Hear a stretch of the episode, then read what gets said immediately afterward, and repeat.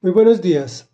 El nombre del, estudio de hoy se llama Entregaron el dinero, es la segunda de cinco partes, en que dividimos el capítulo 34 del segundo libro de Crónicas.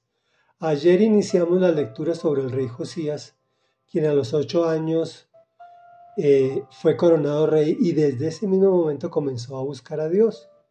Purificó a Judá quitando los santuarios paganos, las imágenes de la diosa Sera y de Baal los ídolos y personalmente supervisó su destrucción.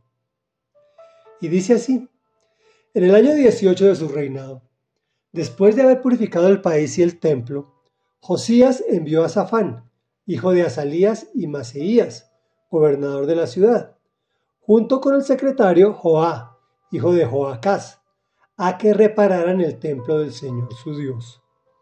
Estos se presentaron ante el sumo sacerdote Gilquías y le entregaron el dinero que había sido recaudado en el templo de Dios y que los levitas porteros habían recibido de los habitantes de Manasés y Efraín y de todo el resto de Israel, Judá y Benjamín y de los habitantes de Jerusalén. Luego entregaron el dinero a los que supervisaban la restauración del templo y esto se lo dieron a los trabajadores que estaban reparando y restaurando el templo del Señor. También le dieron dinero a los carpinteros y albañiles a fin de que compraran piedras de cantera y madera para las vigas de los edificios que los reyes de Judá habían dejado deteriorar. Estos hombres realizaban su trabajo con honradez. Los que estaban al frente de ellos eran los levitas Yahat, Abdías, descendientes de Merarí, y Zacarías y Mesulán, descendientes de Coat.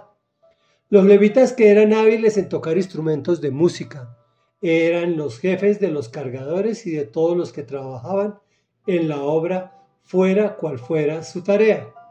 Entre los levitas había cronistas oficiales y porteros. Comentario. Joías es de ese tipo de personas especiales que desde niño está bien enfocado tan contrario a mi vida y a la de muchos que conozco. Veamos muy por encima la diferencia. Cuando nos enfocamos en vivir de acuerdo a Dios, nuestra vida tiene significado que trasciende a otras personas, incluso hasta personas desconocidas. Se vuelve una fuente de inspiración. Hasta aquí todo muy bonito. Pero también salen los envidiosos y detractores. Creo que todo Judá estaba agradado con servir al Señor. Pues no, pues habían personas que estaban interesadas en continuar adorando ídolos, pues eso siempre ha sido un negocio. Pero veamos el principio de acción. Oías primero limpió o purificó su casa, incluso hasta barrió el andén del vecino, porque estamos hablando de Israel, ¿no? Acuérdense que eran enemigos. Posteriormente se dedicó a hacer lo mismo en la casa de Dios. Envió a personas importantes a que repararan el templo, recolectó recursos para la restauración, se los dieron a los trabajadores que realizaban su trabajo con honradez, fuera cual fuera su tarea. ¿Sabes lo difícil de encontrar trabajadores o contratistas o funcionarios que hagan su trabajo con honestidad. Pero con el Señor no hay problema porque Él mismo se encarga de ser el jefe de personal y te escoge a los de corazón limpio. Ojo, en la mayoría de las veces no es el más capacitado el que se escoge, puesto que Él también se encarga de capacitarnos. Conclusión, cuando estamos con el Señor tenemos un norte, que aún con dificultades propias de la vida siempre será positivo y trascendente para sí mismos y para su hábitat.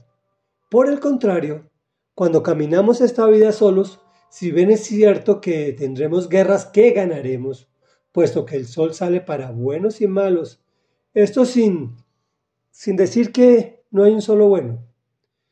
Nos veremos enfrentados a la angustia existencial de pasar esta vida sin reconocer el propósito de Dios para nosotros, pues Él tiene un propósito para ti. No importa tu sexo, ni edad, ni nacionalidad, ni color de la piel, ni nada, porque te ama como eres. Al fin y al cabo, Él te creó. Actuemos como el sabio judío Josías, que procedió de modo que agradaba a Dios en lo que hacía y de pasada salvó su pueblo. Oremos, Padre nuestro que estás en el cielo, grande y maravilloso, poderoso y misericordioso, Rey de reyes y Señor de señores.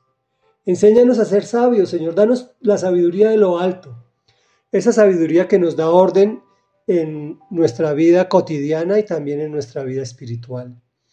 Que aprendamos a barrer nuestra casa y que no nos dé pereza, ni pena, ni vergüenza, ni jartera barrer el andén del vecino, porque tú nos pediste que camináramos la milla adicional. También venimos a ti, Señor, para decirte que posteriormente de limpiar nuestra casa, que también nos prestemos para limpiar la tuya, porque tú pagas muy bien a los que te sirven. Y los que te sirven son aquellos que tú escogiste especialmente para ese propósito. Que de, de paso nos da un norte, nos da una brújula, nos da un sentido que hace importante nuestra existencia en este planeta. Y es en el nombre poderoso de Jesús que te hemos orado. Amén y amén.